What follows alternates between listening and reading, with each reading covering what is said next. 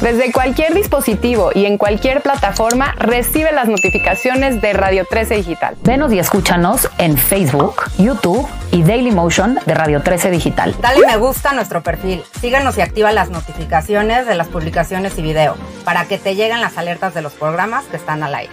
Escucha nuestro podcast en Spotify, Amazon Music, Apple Music y Deezer. Síguenos en YouTube. Búscanos como Radio 13 Digital. Suscríbete a nuestro canal y activa la campana para que te lleguen las notificaciones de todo nuestro contenido. Visita nuestra página web www.radio13.mx. Radio 13 Digital, programación consciente.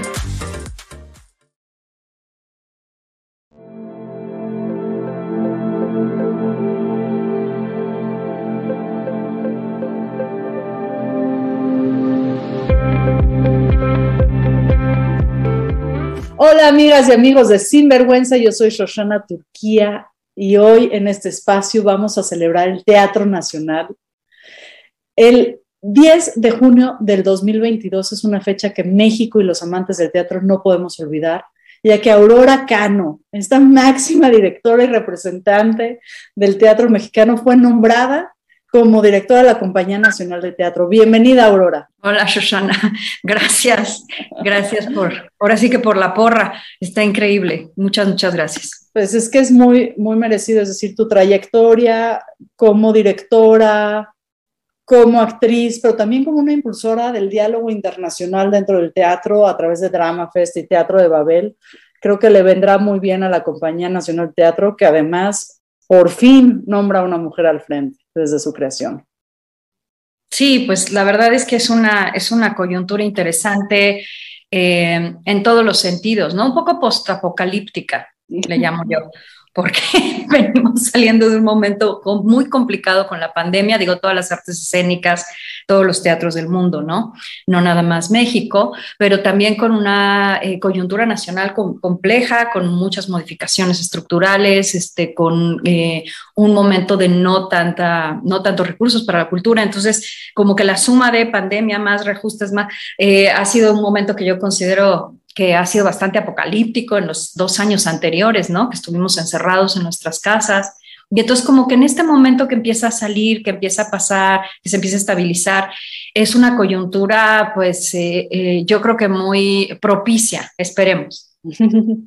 y además la compañía ya venía teniendo discusiones muy serias acerca del tema, por un lado, del racismo, ¿no? Y esta eh, conversación que se abre a finales del año pasado, de, qué tanto racismo hay adentro del elenco, que si debería de ser más diverso. Por otro lado, la, equidad de género y los roles que les toca a las mujeres participar.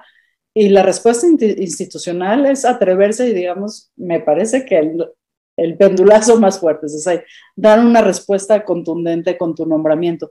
¿Cómo lo ves tú? ¿Cómo ves el último año de la compañía? Porque tú dices post-apocalíptico, pero me gustaría que habláramos un poquito del apocalipsis antes de llegar a tu dirección y a tu gestión. Mira, yo creo que, em, bueno, no sé si dividirlo como de lo que acabas de, mencionar, dividirlo con este, como por partes. Eh, empezó por el final. Entonces, yo siento que eh, en el tema particularmente del, de lo que comentabas, de estas discusiones sobre el racismo que hubo, que de hecho se generaron varias mesas, como sabes, en torno a eso. Eh, a mí lo que me impresiona es que no haya estallado hace 40 años, Shoshana. O sea, yo, la verdad, llevo 20 años trabajando em, más además de lo artístico, dentro de la parte, como decías, de los diálogos internacionales y la verdad es que muchísimas veces que yo traía, directoras, directores de otras partes del mundo, siempre era como una extrañeza, porque me decían, y no solo en la Compañía Nacional, ¿eh? en todos los teatros del país, me decían, es que entramos a los teatros, Aurora, y la gente es como de un tipo de gente, y salimos a la calle y es otra gente. ¿Qué onda con tu país? ¿No? Era un comentario constante. Eh, una inquietud que a mí me tocó también sufrir y vivir y que me ha tocado al momento de poder este, castear obras, porque más haciendo dramaturgia contemporánea, las necesidades son muy inmediatas, muy representativas de la sociedad contemporánea y, ha sido muy difícil. Y te digo, no solo la compañía, ojalá fuera un tema solo de la compañía, es un tema nacional. que por otro lado es solo la, la punta de un iceberg, que es un iceberg de quiénes somos.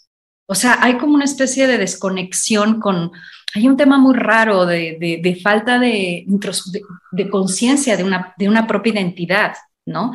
Que claro, se manifiesta muy notablemente en este aspecto eh, de, lo, de la creación de elencos.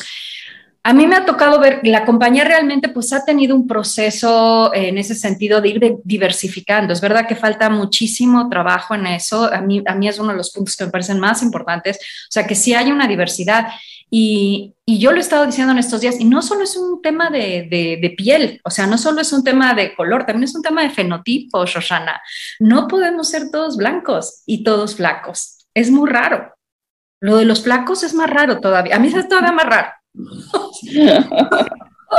Flaco en México es rarísimo. O sea, eh, es decir, también hay que entender que no es un tema, que te digo, es un tema de, todo, de los escenarios, pero también es un tema de, de form, formativo. Hay un proceso de desde quién se mete a las escuelas, cuáles son los estándares, quiénes se autoasumen como posibles intérpretes. O sea, hay un proceso también de eliminación en el que se va haciendo un, un, un, universo restringido en ese sentido, ¿no? En la profesionalización de cuadros de actores, que yo creo que también hay que decirlo, que ya también es, una, es un tema que se ha ido quedando atrás, es decir, sí se ha ido modificando, sí se ha ido diversificando, sí se han ido abriendo, ¿no? Entonces, creo que evidentemente a la compañía, en este, como decías, en esta última etapa, antes de que yo llegara, le tocó de alguna manera como ser la visibilización de este síntoma, que yo lo considero como un síntoma social, eh, que es, lo que te digo, absolutamente legítimo. Si lo que extraña no es que existan estos movimientos en este momento, lo que extraña es que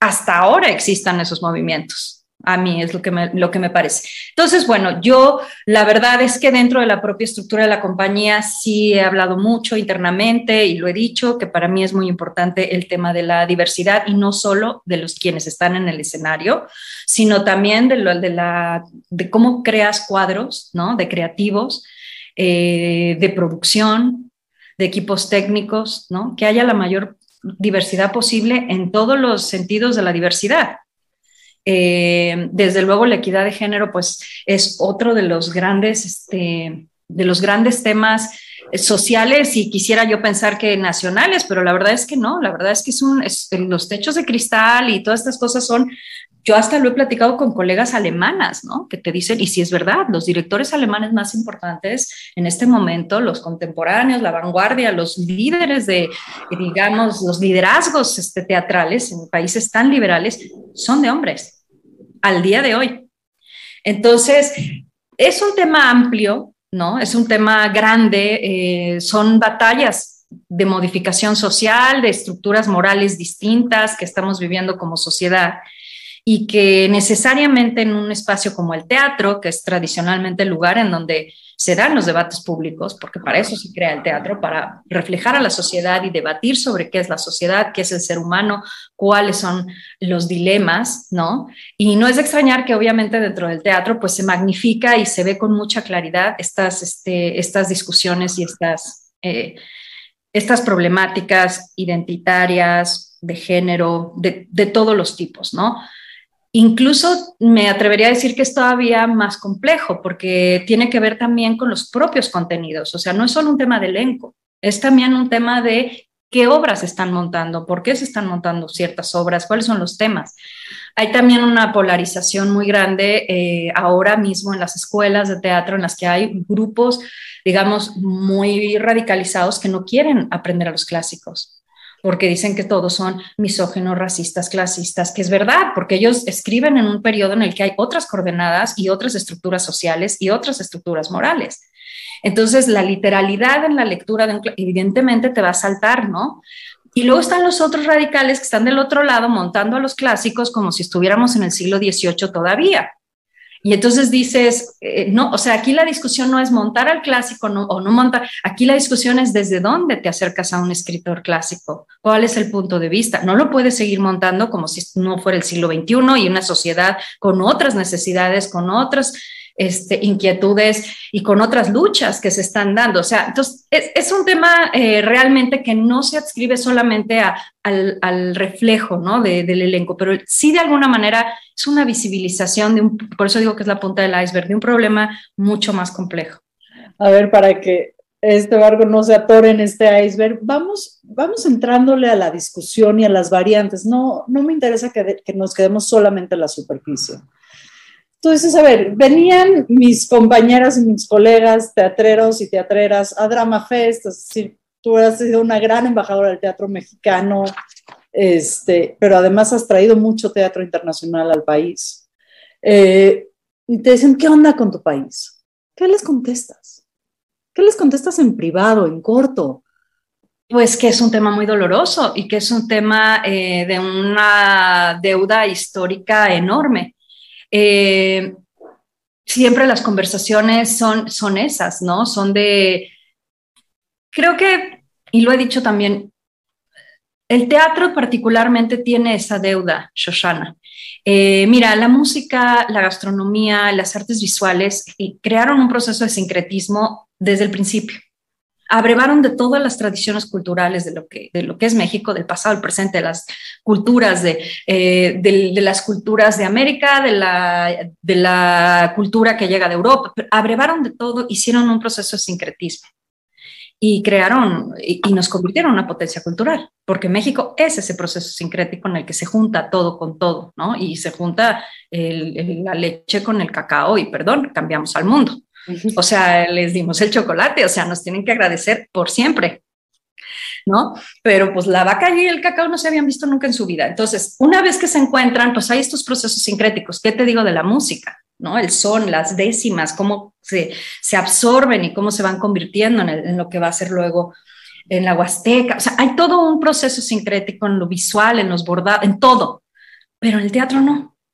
Entonces, en el teatro como que sí lo que hacemos es replicar el canon europeo, que a mí me encanta, yo lo he dicho, o sea, yo me podría revolcar en el canon europeo, o sea, me pone mucho, me, me parece genial, pero, pero no somos nosotros, o sea, no, no, es, no, es, no es toda la historia, ¿me entiendes? No es, no es el todo. Entonces siento que en el teatro nos hace falta un proceso de sincretismo más, este, más activo para unir que también es un tema de, diversidad. Ese es el tema para mí también más profundo de la diversidad. El tema de los lenguajes. Entonces, con mis colegas teatrales, directores, pues platicábamos de estas cosas y yo les decía, es que no entiendo por qué en el teatro estamos como replicando un canon. Y yo creo que es un malentendido, ¿no? Tú entiendes que para acercarte a Molière o para acercarte a Shakespeare o para acercarte a los griegos, tú tienes como que parecer que eres como, como, como europeo, pero no. O sea, hay como que un malentendido histórico muy fuerte de no asimilar, de, solo asimilar, yo le llamo como una asimilación absoluta, ¿no? Asimilas lo, lo, de otras culturas, pero sin mirar hacia tu propia historia, tus tu propias tradiciones, tu propia cultura. Y eso es algo que, que no solo lo veo en los demás, también lo he visto yo en mi vida. O sea, yo cuando empiezo a trabajar, digo, sí, intuitivamente con el DramaFest fue de, ¿Por qué no estamos montando a nuestros escritores? Porque no se montaba dramaturgia contemporánea mexicana. Ahorita ha cambiado radicalmente el panorama de la dramaturgia mexicana, pero hace 20 años era como un abismo entre quien escribía y ganaba los premios nacionales y los que hacíamos teatro y, y, queríamos hacer, pues sí, este, los grandes clásicos o... Y sobrevivir además. Y además te toma dos años, dices, bueno, ya que yo por lo menos yo sea Lady Macbeth, ¿no? Se me va a echar dos años levantando un proyecto, quiero ser Medea, ¿no? Entonces, sí había como ese tipo de, ruptura. Entonces, yo pensaba, hay que montar lo propio, hay que escribir, hay que apoyar, hay que llevar a la escena a los dramaturgos mexicanos. Y no solo eso, hay que traer a los de otros países a que monten a nuestros escritores, ¿no? Y era como, como una primera intuición que yo tenía, pero todavía como con, como con otro punto de vista. Eh, para mí lo importante era montar lo contemporáneo. O sea, como que yo decía, lo propio lo contemporáneo en contraste con lo contemporáneo de otros países. E, esa era como la guía. Y dialogando con los estados, porque, Shoshana, ese es un tema terrible. O sea, que no haya circulación de artes escénicas en México, digamos, sistemática, eh, circuitos realmente establecidos, permanentes, ¿no? En los que fluyan en los contenidos de las artes escénicas, eso es un dolor enorme para un país tan grande como México, ¿no? Que hay zonas en las que no hay acceso, o sea, no, no llega el teatro, ¿no? Y no te estoy hablando de un pueblo perdido en la sierra, te estoy hablando de grandes ciudades con millones de personas, a las que lo único que les llega es la buena en el closet. O sea, eh, realmente no hay una circulación. Entonces, para mí era como importante eso, ¿no? Hablar con tus países, empezar a hablar con los estados y así estuvimos muchos años. Pero, pero claro, yo nunca me fijaba en esas cosas de que si el elenco, de que si el tipo, de que si, o sea, nadie estábamos con la atención ahí, teníamos como otras batallas en otros lados. Y a mí sí la mirada de los que llegan, me empezaron a decir esto, de qué raro tu país, ¿no? Si levantas las cejitas y dices... Y tú, ah, ay, y te empiezas a dar cuenta de toda, de toda esta montaña de, de, problema identitario eh, tan, tan fuerte que tenemos, ¿no? Entonces, sí, era así, siempre ha sido un diálogo como de en tratar de explicarles a los demás, a los, a los extranjeros, uno se trata de explicar a uno mismo. ¿Quién es? ¿Por qué hace el teatro que hace? ¿Desde dónde lo haces? ¿Quién eres? ¿Por qué estás haciendo? O sea, y sí te genera... Y después la pregunta de los públicos, ¿para qué me estás contando esta historia? Esa ya es la pregunta más importante de todo. O sea, eso ya es lo más importante, ya es, ya es la pregunta ontológica de, bueno, ¿cuál es el sentido? ¿No? ¿Por qué, montan, ¿Por qué estamos montando esto? Y si somos capaces de comunicar, que esa es una cosa dificilísima, pero al final del día es la esencia de, la profesión. O sea, si no somos capaces de conmover y no somos capaces de generar reflexión en un espectador, pues estamos como que, ahora sí que, voy a decirlo de una manera muy coloquial, pero para el perro. O sea, si no podemos eh, eh, comunicar, ¿no? y tampoco es que es fácil comunicar. Y más si quieres comunicar dentro de unos ciertos estándares estéticos, filosóficos, ya se pone muy difícil, ¿no? Entonces, pues ese es el trabajo del día a día y esos son realmente los, los retos, ¿no? No solo desde la compañía nacional, sino desde, desde la profesión, desde cualquier este, persona que quiere dedicarse a, a este, al teatro. Hablas de dolores muy profundos y muy ciertos. Por un lado, el dolor de no ver la identidad, las identidades en plural reflejadas en un teatro, ni en, los, ni en los públicos, ni en los elencos, ni en los contenidos, y ahí hay un dolor. Hay otro dolor de la centralización del teatro, ¿no? Es decir, es en la Ciudad de México, en ciertos sectores, en ciertas alcaldías, y ahí hay teatro y todo lo demás es un páramo terrible. Eh, pero también me parece que ahorita estás teniendo la oportunidad de darle ciertos alivios y ciertas salidas. Y no soy tan inocente para creer que Aurora Cano, al frente de la Compañía Nacional, va a resolver todos los dolores. Claro, no se puede. o sea, no, no, no soy tan inocente, pero sí preguntarte por dónde van los alivios. Porque pues también el teatro alivia el alma. Y también al reflejar y reflexionar, me parece que hay opciones y caminos. ¿Cómo los imaginas? Mira, efectivamente, nosotros no le llegamos ni al 2% de la población. Y esto implica OCESA hasta la obra más experimental. ¿okay? Esa es una realidad estadística. Ese es el gran dolor para mí. De todos, es ese. Eh,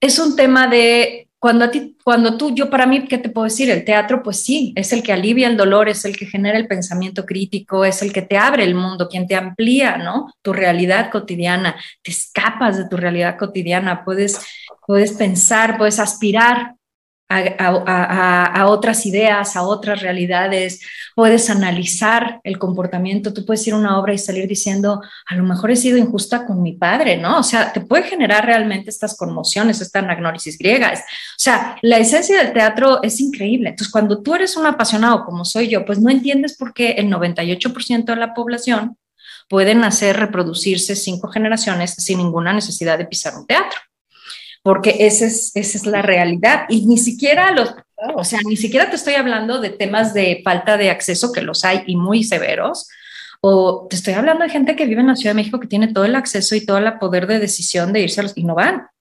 Es decir, entonces, eh, a, partir de, a partir de esa discusión también tienes que ver quién eres tú y dónde estás. Eh, existe una coordinación nacional de teatro, ¿no? Que es quien opera realmente a nivel nacional como programas grandes. La compañía nacional porque también hay que saber desde dónde estás tú dando una batalla, porque no puedes dar todas las batallas como dices tú, o sea, no puede, o sea, es imposible, o sea, una persona, ni tan, pero ni una persona ni tampoco una compañía ¿eh? puede hacer una modificación de esas dimensiones.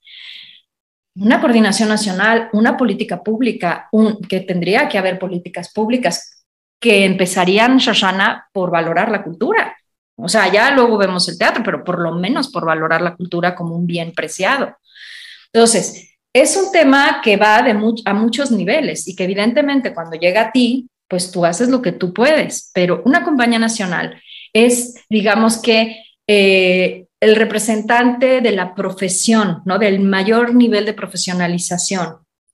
Eh, y, y, tendría que ser también el lugar de los debates nacionales. Para mí esas dos cosas son importantes, que se pongan en debate los grandes temas del país y que se haga desde la más, es, desde la excelencia. Y perdón que use la palabra, pero es que sí. ¿Por qué no usarla? Porque es la compañía nacional del país.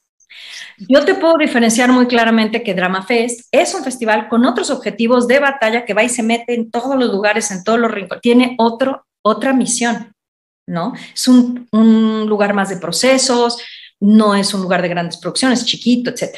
Pero una compañía nacional sí tiene que debatir los temas nacionales y sí tiene que hacerlo como un ejemplo de la, el desarrollo profesional, ¿no? Desde el diseño, la dramaturgia, la dirección, pues, se tiene que aspirar a ser un representante, y eso es en todos los países, no es porque lo diga yo en el caso de México. Entonces, son, digamos que, batallas que no puedes masificar y por un lado y aspirar a una cosa así como absolutamente que permee, que vaya para todos lados y que haga de todo, y al mismo tiempo estar en los debates profundos y en, las, este, y en la estética y en el desarrollo profesional. Entonces, son batallas distintas.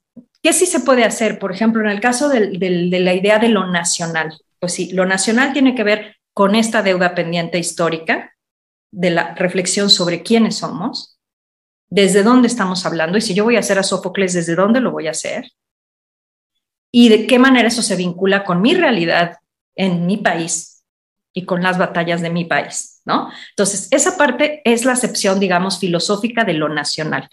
Pero luego está la realidad eh, más literal de lo nacional. Si tienes que llegar a, diferentes lugares del país, ¿no?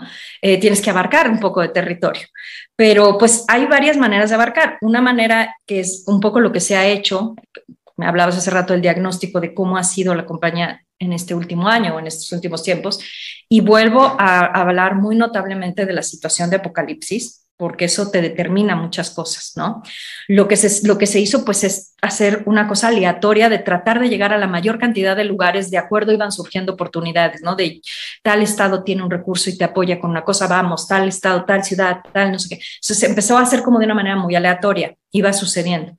Yo estoy tratando de articular un proyecto con seis eh, sedes regionales que, que no pretenda abarcarlo todo, porque es imposible abarcar México, pero que, pero que trate de echar raíz, al menos en seis sedes. ¿Por qué? Porque el teatro necesita recurrencia, Shoshana porque la recurrencia es lo único que te crea una costumbre y la costumbre es lo único que te crea una tradición y la tradición es lo único que te crea público.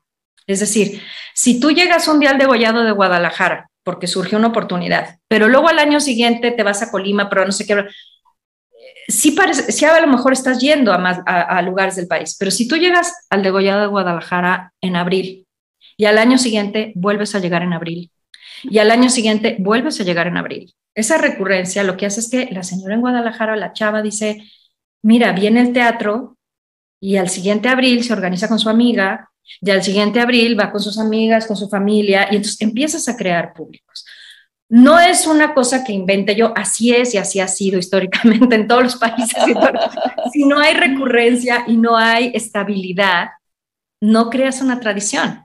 Entonces, eh, de, lo, de lo que se puede hacer desde la compañía, por lo menos para mí, es tratar de enfocarme en crear estos pequeños lugares. ¿Cuáles serían estos seis sedes? ¿No los puedes compartir o todavía están en proyecto? Mira, todavía están por definirse, no te puedo decir, o sea, te puedo decir los que yo considero que serían como, es, por, por, diferentes razones lugares, eh, digamos, estratégicamente ah, em, viables, pienso. En el norte, desde luego, Tijuana, que tiene una, una actividad cultural muy fuerte, y, y Nuevo León, porque pues Monterrey es, es, más grande que Francia, ¿me entiendes? O sea, ¿qué te puedo decir? O sea, eh, de millones de, o sea, son como dos lugares, pero luego desde luego Guadalajara, por supuesto, y, y, Jalapa, o sea, Jalapa es el centro del teatro, o sea, Jalapa es la cuna del teatro mexicano, o sea, la, la Universidad Veracruzana tradicionalmente ha generado cuadros de creadores durante décadas. ¿No? De actores, de dramaturgos. Entonces, Jalapa es importantísimo. Y luego en el sur, desde luego, me parece Oaxaca y, Yucatán y Mérida. O sea, eh, son, creo que Yucatán en los últimos años ha tenido una, un, crecimiento muy grande en cuanto al teatro. Creo que hay, mucha labor experimental, hay, hay, cuadros de gente que está haciendo teatro contemporáneo. También se hace el teatro regional yucateco, que es muy tradicional, pero también hay un movimiento contemporáneo grande en, Yucatán. Y, este, y me parece que y la ESAI, la Escuela de Artes de Yucatán, también está creando cuadros de, de gente de teatro. Entonces, siento que tienes, a todo, tienes todo el, país, pero no puedes llegar a todo el país, ¿no? Entonces, para mí es importante poder tener esta presencia regional, ¿no? Que la compañía llegue y llegue en la misma fecha siempre. Entonces, esa es una de las, este, de las cosas que, por lo menos para el dolor de, tratemos de llegar a más lugares, tratemos de, que el, el, público tenga en más, digamos, por todo el lugar un poco más de, accesibilidad a, a ver teatro, ¿no? De lo demás, pues eso, abriendo, abriendo los equipos, abriendo los elencos, propiciando la, equidad de género, propiciando la, diversidad de discursos, de lenguajes, de todo, lo, de fenotipos, de todo. Este, entonces, son como dos maneras, ¿no? Y, la más este, importante, la que te decía, ¿quiénes somos? ¿Qué estamos haciendo?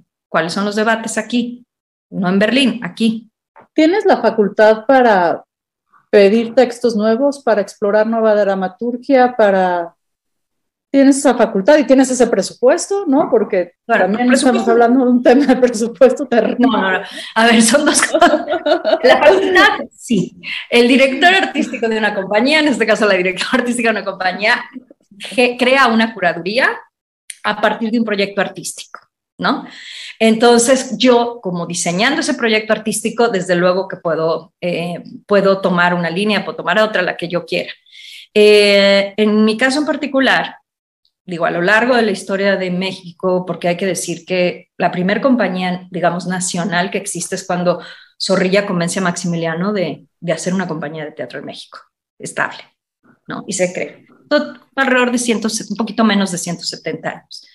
Eh, luego Juárez la convierte en la Compañía de la República. O sea, ha ido mutando ideológicamente, administrativamente, operativamente, en diferentes nombres, en diferentes momentos. Hay momentos en los que el Estado ha tenido un interés muy profundo por el teatro, otros en los que no, no, no necesariamente. ¿Se acuerdan que existe? Sí, bueno, yo quiero decir que México ha sido históricamente, de toda América Latina, el país en el que el Estado mexicano es el país de toda América Latina que más ha invertido en cultura, muy notablemente. ¿eh? Nosotros siempre nos comparamos con Alemania, así, pues sí, lloramos mucho, pero la realidad es que a nivel del continente, a nivel de América Latina, México ha sido un emblemático como un Estado que invierte en cultura. Lo que pasa es que no siempre en el teatro, ¿me entiendes? O sea, no siempre eres la disciplina elegida, pero digamos que eso sí es una recurrencia. Este es un momento excepcional de la historia del país en términos de presupuestos, de recursos y de discurso sobre, lo que, sobre la relevancia que tiene eh, la, la, actividad cultural. Pero, pero incluso en este momento, seguimos siendo punta de lanza del continente. ¿eh? Entonces, eh, eso es importante señalar. Entonces, en estos años o en este momento, pues sí ha habido momentos en los que el teatro ha tenido como cuando se construyeron los teatros del IMSS, que fue un momentazo, o sea, son más de de Ojalá los retomaran, está esa promesa. Ahí están entregando diplomas.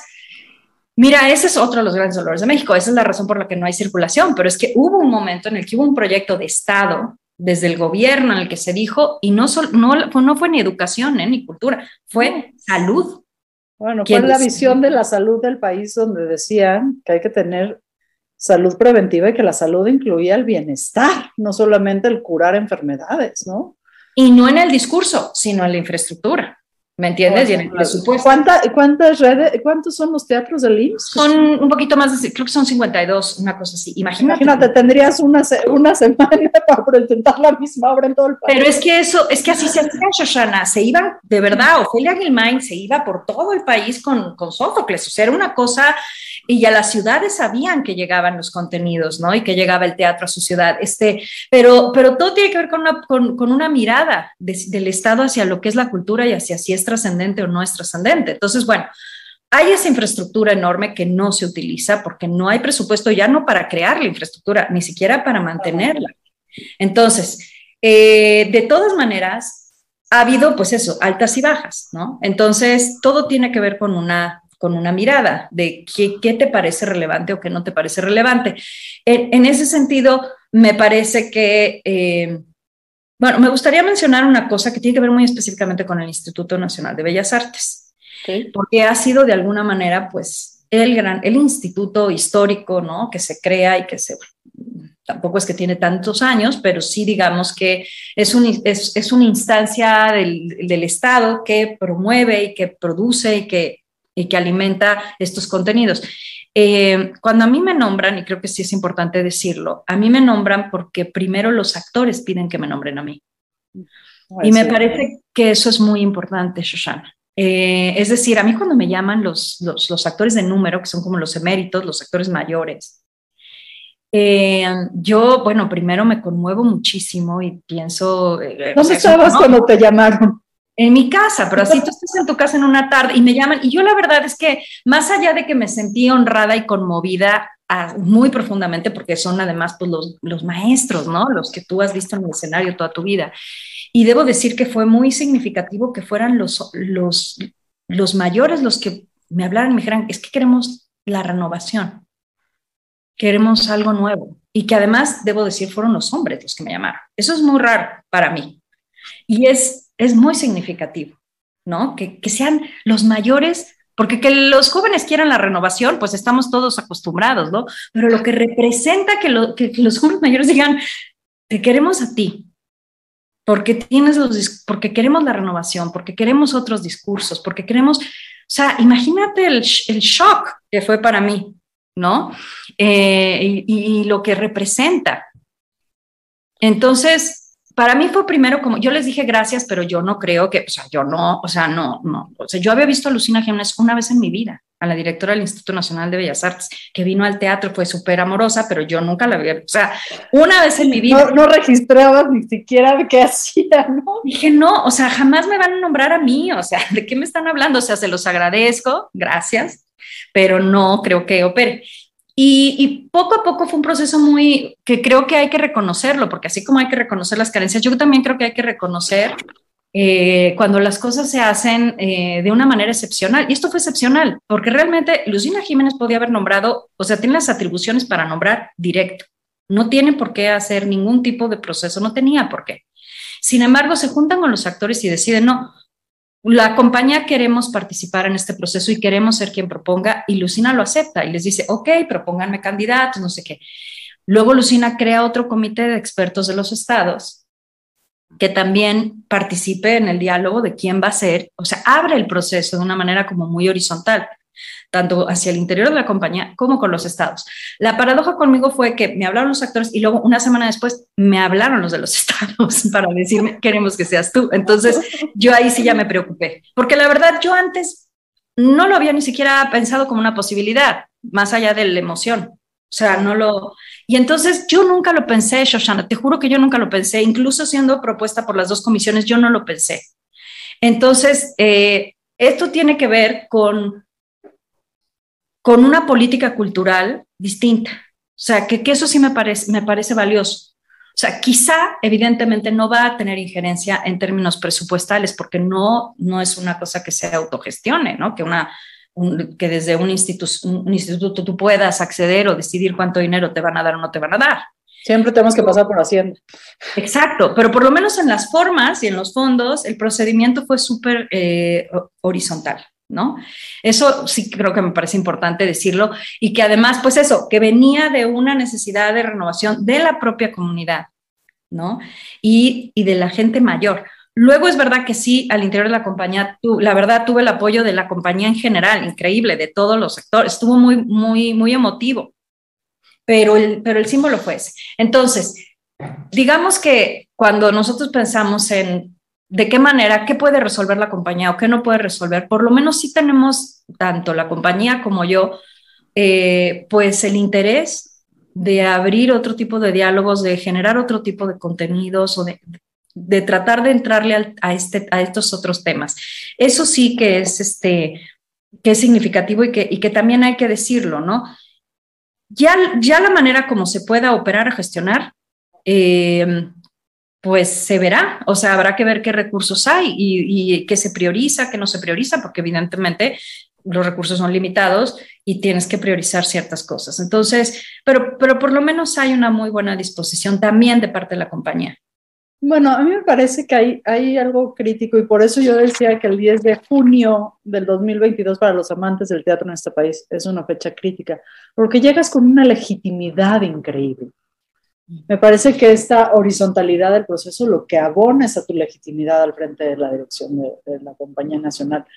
Y eso pues tiene muchas ventajas, es muy lindo, es muy bonito, es, ¿no? es muy apapachador, pero también me parece que la carga de los retos es enorme. Sí. ¿Cuáles son las mayores exigencias que sientes o que percibes, tanto de la compañía como de los públicos, que dijeron Aurora Cano, directora de la compañía nacional, todos queremos la entrevista y todos queremos y celebramos y... Pues es que me estás diciendo tal cual, Shoshana. Al principio, o sea, ese día, yo al principio que vi que había como buena reacción, yo empecé contenta, pero para el final del día ya estaba aterrorizada. O sea, realmente, porque, claro, porque por las expectativas, porque, porque no, no, no, no, o sea, no, no me parece que sean, eh, o sea, me siento profundamente agradecida con mi comunidad por, porque crean que yo puedo modificar cosas pero, pero tampoco es que, puedo, o sea, tampoco podemos modificar tanto, ¿no? Entonces, al principio yo estaba como de, ah, está increíble, y luego ya me empecé a poner muy nerviosa porque dije, bueno, espérenme, o sea, no, o sea, sí, sí queremos entrar a otros debates, pero eh, es un proceso muy riesgoso. Yo hago cosas muy raras. Yo soy un artista muy experimental. Lo que las cosas que yo hago eh, tienen un nivel de riesgo, ¿no? Eh, riesgos?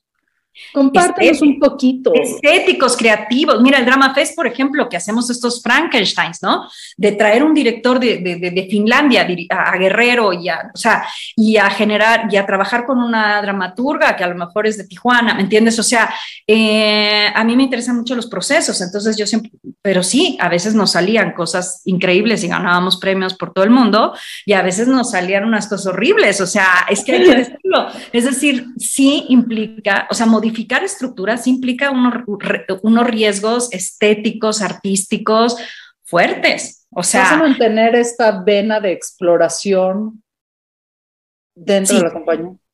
Sí, te, te, te, quería comentar sobre, hasta lo que me estás preguntando hace rato, sobre si, si puedo acceder a la dramaturgia contemporánea o qué puedo hacer o qué puedo no hacer.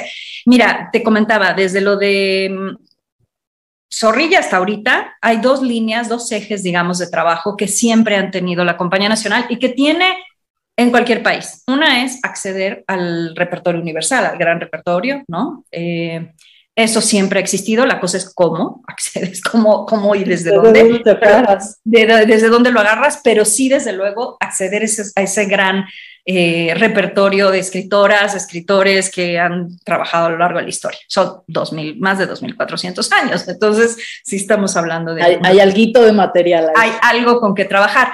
Luego, la visibilización del propio patrimonio, del patrimonio nacional de los escritores mexicanos históricos y, y, contemporáneos, o sea, que va desde, yo digo, desde Sor Juana y Juan Ruiz hasta Legón, ¿no? Y, y, y bueno, Bárbara Colio, que ya ha sido montada en la compañía, o Itzel Lara, etcétera.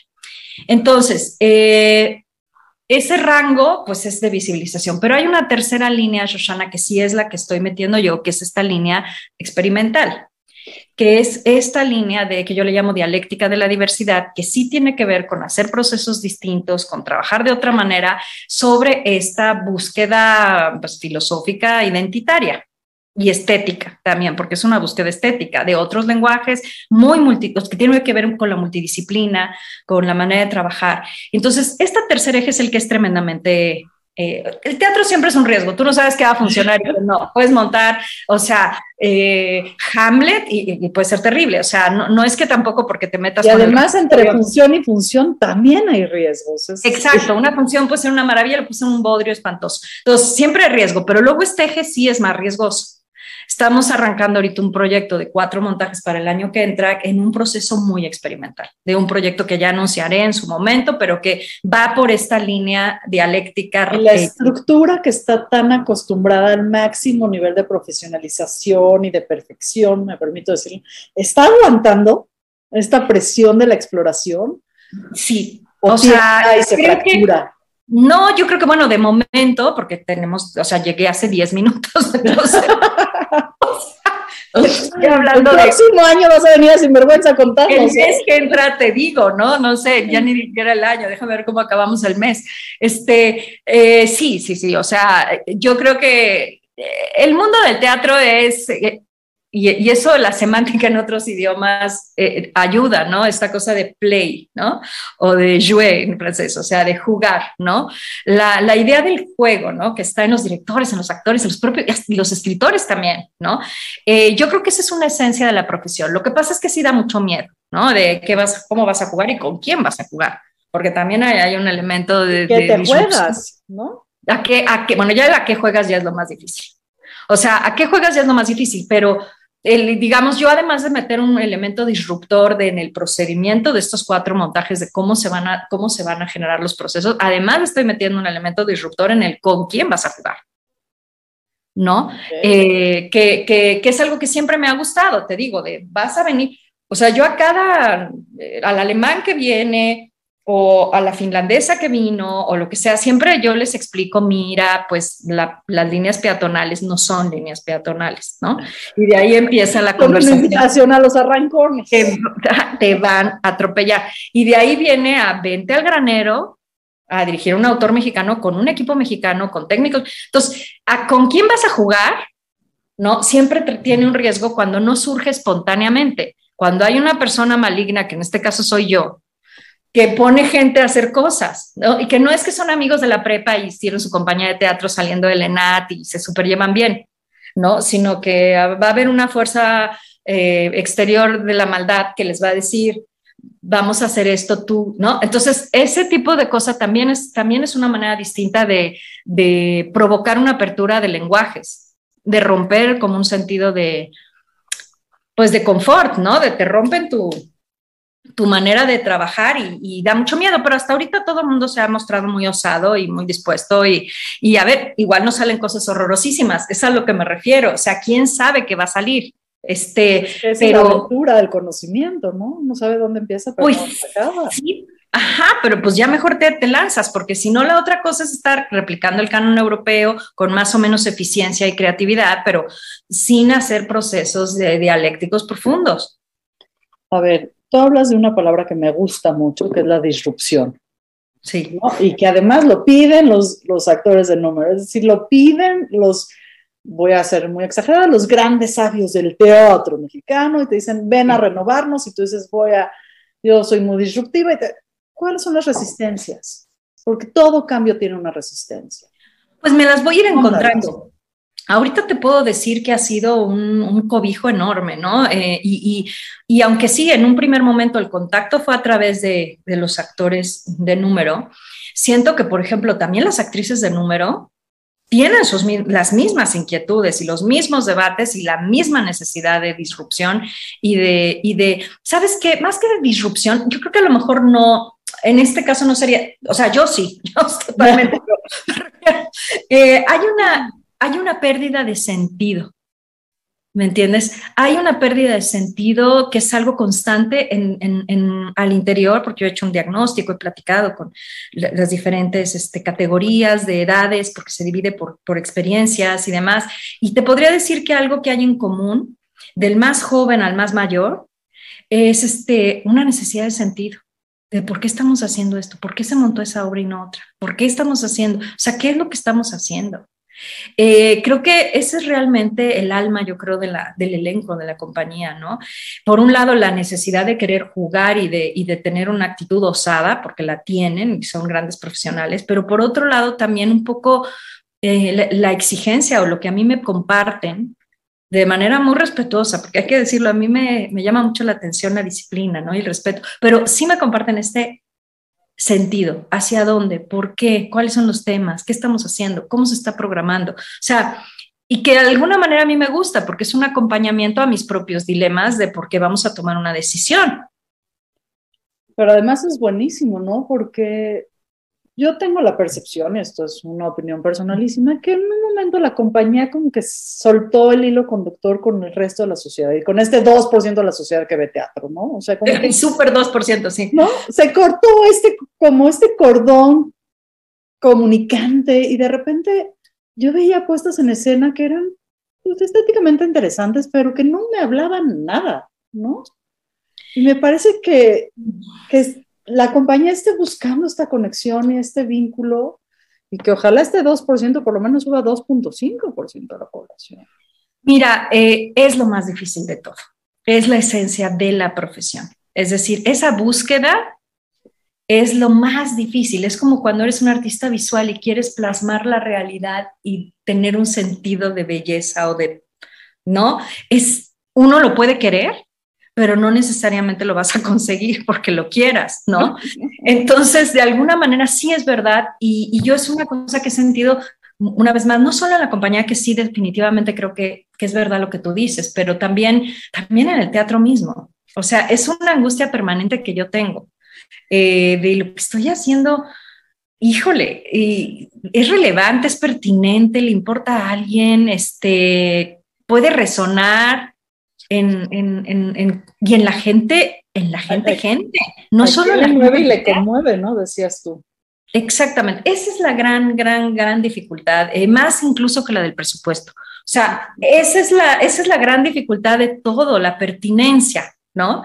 Y entonces, sí, uno puede ser muy crítico y decir, no, bueno, es que hay una desconexión. Sí, sí, claro que hay una desconexión enorme, de los 98% es la desconexión, pero a lo que me refiero es, pero ¿y somos capaces realmente, o sea, de, de, poder eh, no tener una conexión? Es, es el, gran, el gran reto y creo que si no eres capaz yo le decía a los chicos más jóvenes, porque claro, los jóvenes están felices, o sea, las diferentes categorías, jóvenes están como, wow, estamos en la efervescencia. No, imagínate, ¿no? Estás en la compañía nacional, saliste de la carrera, tienes veintitantos años, está increíble. Y entonces yo veía la diferencia de que obviamente mientras más eh, van habiendo diferentes necesidades, ¿no? Pero los jóvenes están contentos. Yo decía, sí, están contentos, pero ¿están aburridos? O sea, porque si están aburridos, o sea, si la obra que están haciendo les aburre a ustedes. No, bueno. O sea, por favor, si me avisan, pero inmediatamente, o sea, me avisan, ¿no? Eh, oye, Aurora, estamos, nos estamos aburriendo porque eso sí me parece que es el peor enemigo de nuestra, del teatro, la aburrición, la indiferencia, el que tú, o sea, no, sé. perdonable. Y si nosotros no nos divertimos, o sea, nosotros no, y cuando hablo de divertirse no me refiero a nada más reírnos de cosas vacuas y, y, y frivolizar, o sea, pero me refiero si no me está siendo significativo, si no estoy, si yo como actor estoy en un montaje muy disciplinado y muy feliz porque está increíble estar en una compañía, pero pero a mí no me significa nada, pues ya perdimos el rumbo. Entonces, quiero decir una cosa importante. Eh, yo hice una modificación eh, como en la configuración de la compañía y contraté a un dramaturgista que es una figura que existe en los teatros en otros lados, pero que aquí no, en México no existen los dramaturgistas, digamos oficialmente, pero normalmente las compañías grandes o los grandes teatros nacionales tienen dramaturgistas que son como curadores, como editores, como si fuera una, sería un editor literario, un curador, de o sea, para poder dialogar, yo digo, dentro, tener un, un, diálogo, ¿me entiendes? Con esta nueva figura que, que formativamente ya ya existe en México, pero todavía no se incorporaba, digamos, a las estructuras, ¿no? En este caso es un chico que se llama Simón Franco, que tiene como 12 años, no digamos, no, es muy joven, tiene como 26, pero es muy joven, pero es investigador de la UNAM. Y él es de la, de la, escuela de teatro, de la, de la escuela de literatura, pero, eh, pero tiene un perfil de investigador, él ha trabajado como investigador y es, un, y es dramaturgista. Entonces, eh, Obviamente los diálogos son súper intensos, pero para mí era importante que fuera alguien de otra mirada, de otra generación, con otros intereses, muy distinto que yo. Entonces contraté lo más distinto, pero Pues- ilustrado, pero oculto. Ilustrado. Y entonces, claro, tenemos un dramaturgista que también va a estar involucrado en todos los procesos, ¿no? Eh, de, de discusión de los contenidos. Y además que ojalá fue, eh, que tenga esta cosa de oponerse, ¿no? Un poquito oposicionista. Se opone, Porque- o sea, tiene 26, o sea, se opone obviamente, este, y propone. O sea, no solo se opone, sino que también propone. Para mí es mucha diversión. Eh, porque tiene los referentes, ¿no? Si se pusiera sin referentes, me llamaría una cosa muy horrible, pero, pero tiene los referentes culturales, es una persona ilustrada, pero, pero tiene 26. Entonces sus Joya, además que joya. Porque Son- si empiezas a los 26 con la Compañía Nacional de Teatro, ¿a dónde vas a llegar? Sí, está feliz, pero, pero aquí el tema es que, claro, es, es, es- entonces estamos como en este diálogo efervescente, pero también me, yo he hablado con, con las, con, digo, con los representantes de las categorías, de, por favor, no me vengan a, a- a mí a hablar de temas de logística y cosas así, porque como para qué, ¿no? Para eso hay una infraestructura enorme, hay un equipo increíble. Yo me quedo prácticamente con todo el equipo que está, porque es un equipo increíble. Eh, hay que decirlo también, o sea, de verdad, eh, eh, todo el equipo de producción es de una eficacia absoluta, la parte técnica, o sea, todo. Eh, pero entonces con los actores sí es este tema de, por favor, a mí de cosas prácticas no me hablen, pero sí vénganme a decir en cuanto se aburran tantito, me vienen y me dicen. Y que te exija, ¿no, Aurora? Porque estamos en una gran celebración. Es decir, se me ha notado a lo largo de toda la entrevista, eh, pues esta alegría profunda de que tú estés al frente de la compañía, ¿no? Y, y te hago extensiva eh, grandes conversaciones que he tenido con gente del teatro y con gente que aprecia mucho las artes escénicas, que estamos muy emocionadas y emocionados de que llegue esta disrupción, ¿no? Y que hay un anhelo de conexión muy profunda, ¿no? Y que yo creo que de este 2% vamos a estar muy atentas y atentos a lo que estés haciendo. Se me está acabando el tiempo, querida Aurora, pero no te quiero dejar ir sin la pregunta clave de este programa. Aurora Cano, ¿cuál ha sido tu acto más sinvergüenza? Uy, híjole, pues a mí se me ha ido quitando lo lacra con los años. Yo era una niña muy lacra. En un árbol, uso chacos, o sea, eh, pero, pero así sin vergüenza, no sé.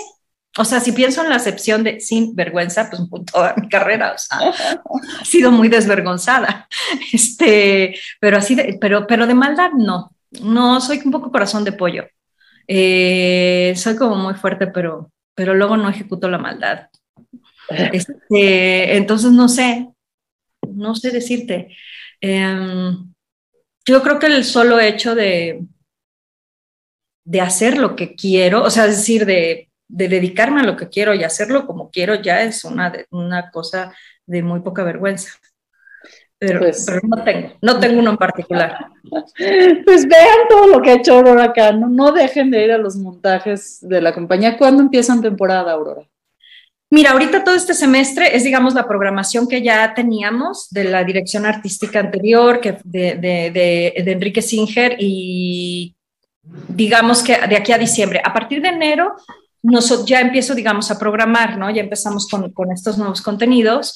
Eh, pero todo este semestre tenemos muchísimas opciones también y en diferentes lugares, vamos a muchos lados, a muchos estados, hay cosas muy lindas de la compañía eh, que están en repertorio y que están en, en, activo, vamos a estrenar en el Cervantino porque cumplimos 50 años, tenemos nuestras bodas de oro, el Cervantino y la compañía, que empezamos juntos hace 50 años, y tenemos una obra de Jiménez Escalante sobre Elena Garro, que dirige Mariana Arta Sánchez, y entonces a mí me da mucha risa porque digo, bueno, o sea, es una obra de una dramaturga sobre otra dramaturga, dirigida por una otra dramaturga, y luego yo por la Compañía Nacional. O sea, así está un poco, se llama Olvida Todo, eh, y pues es uno de nuestros estrenos más esperados. Que, ¿Cuándo empieza? ¿Cuándo es el estreno en el Cervantino? El estreno, eh, vamos a hacer unos previews en México como a partir del 13 de octubre, pero van a ser como funciones de eh, para entusiastas y así, pero realmente el estreno es en el Cervantino el 21 de noviembre.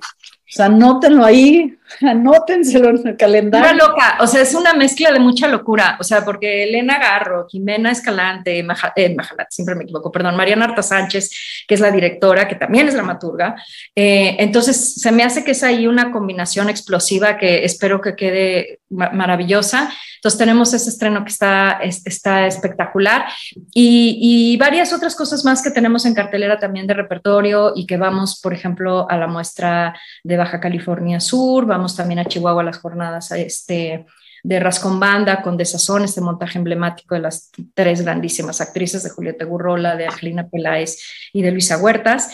Eh, entonces, hay como bastantes cosas sucediendo, pero sí te diría que lo de la boda de oro del Cervantino es uno de nuestros grandes eventos. Pues yo ya lo tengo bien marcadito en mi agenda, ahí estaré. Aurora Cano, muchísimas gracias. Gracias también a la Compañía Nacional Teatro que permitió esta entrevista, a todo tu equipo. Y también quiero agradecer a todo el equipo de Radio 13 Digital, porque estamos en todas las plataformas, Aurora, Facebook, YouTube, eh, Deezer, Daily Motion, Apple Music, eh, Spotify. Estamos en todos lados porque el objetivo de Radio 3 es conectarnos con nuestra luz. Gracias a Libertad Bright, esta nueva diseñadora que ha cambiado muchísimo la imagen de Sinvergüenza, a Danae Ramírez que está en las redes, y a Miguel Carlo y a Eric King, mis queridísimos productores también, muchísimas gracias. Aurora, gracias también a ti. Gracias, Susana, por el espacio y el interés. Esto fue Sinvergüenza. Muy buenas tardes.